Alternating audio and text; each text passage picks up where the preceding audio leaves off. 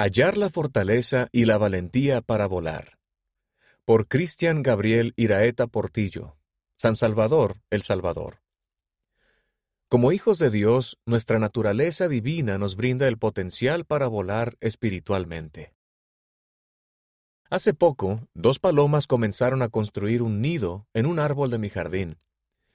Observé cómo reunían pequeñas ramas para crear lo que más tarde se convertiría en su hogar. Unos días después vi cáscaras de huevo vacías sobre la hierba. Dos hermosos pichones habían salido del cascarón.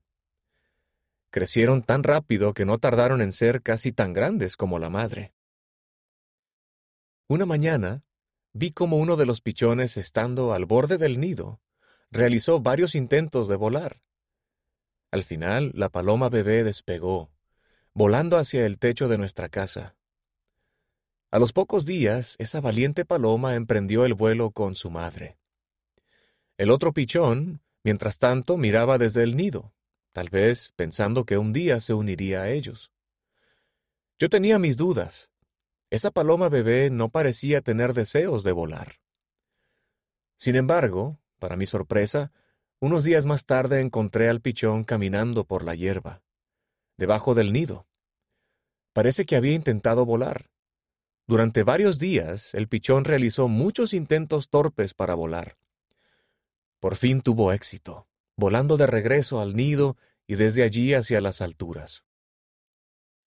Como hijos de Dios, nuestra naturaleza divina nos brinda el potencial para volar espiritualmente. Sin embargo, podemos cometer el error de medir nuestro progreso de la misma forma en que comparé al principio el progreso de la reacia paloma bebé con el de su hermano. Cuando comparamos nuestros esfuerzos espirituales con el de otras personas que consideramos más valientes, quizás pensemos que no estamos progresando.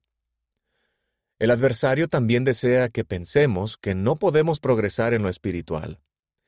Quiere que creamos que solo importan las cosas temporales.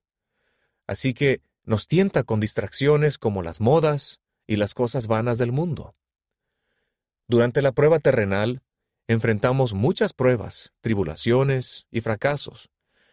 Pero nuestro Padre Celestial nos ha dicho, Mira que te mando que te esfuerces y seas valiente. No temas ni desmayes, porque Jehová tu Dios estará contigo donde quiera que vayas. Cuando no lo logremos, el Señor espera que sigamos intentándolo.